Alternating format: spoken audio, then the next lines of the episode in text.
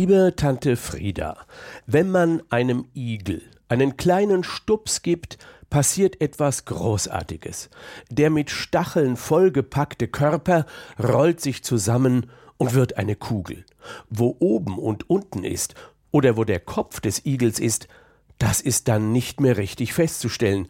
Die Haltung macht uns deutlich, ihr könnt mich allemal, ich habe keine Lust auf die Außenwelt, ich ziehe mich zurück und ich melde mich wieder, wenn ich Lust dazu habe. In unserer Wahnsinnszeit, in der krachend an allen Ecken und Enden die Harmonie zusammenbricht, kann man den Igel mit seiner Einrolltechnik nur beneiden.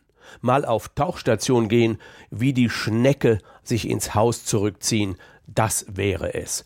Der Mensch als superintelligente, aber gigantische Fehlkonstruktion kann sich nicht wie der Igel zusammenrollen und zeitweilig abtauchen.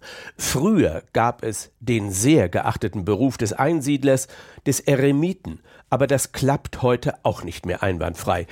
Die wenigen Eremiten, die es heute noch gibt, werden pausenlos von blöden Touristen besucht, die ein Selfie haben wollen und den Einsiedler mit schwachsinnigen Fragen belästigen.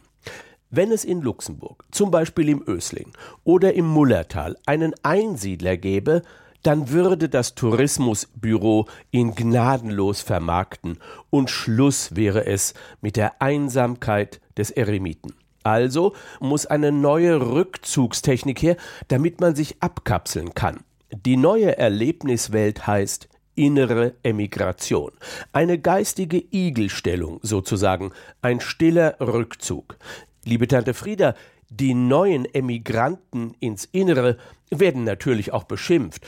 Du musst dich engagieren, Flagge zeigen, dich empören, rufen die Kritiker. Du bist ein Weichei, ein Opportunist, wenn du dich in dich zurückziehst. So wird man beschimpft. Und die Superkeule gegen den inneren Rückzug lautet in einer Demokratie muss man sich engagieren. Naja, das ist so ein Ding. Ein kluger Satz lautet Freiheit ist immer die Freiheit des Andersdenkenden. Und mal ganz ehrlich, in der Demokratie steht das Recht auf die innere Emigration nicht im Gesetz. Aber in der Demokratie hat man auch ein Recht auf vollständiges Desinteresse. Also Liebe Tante Frieda, wir können uns ruhig einigeln, abtauchen in unsere Innenwelt, harmoniesüchtige aller Welt, igelt euch ein, geht auf Distanz zum Blödsinn der Welt. Liebe Tante Frieda, es grüßt dich dein Neffe Bernd.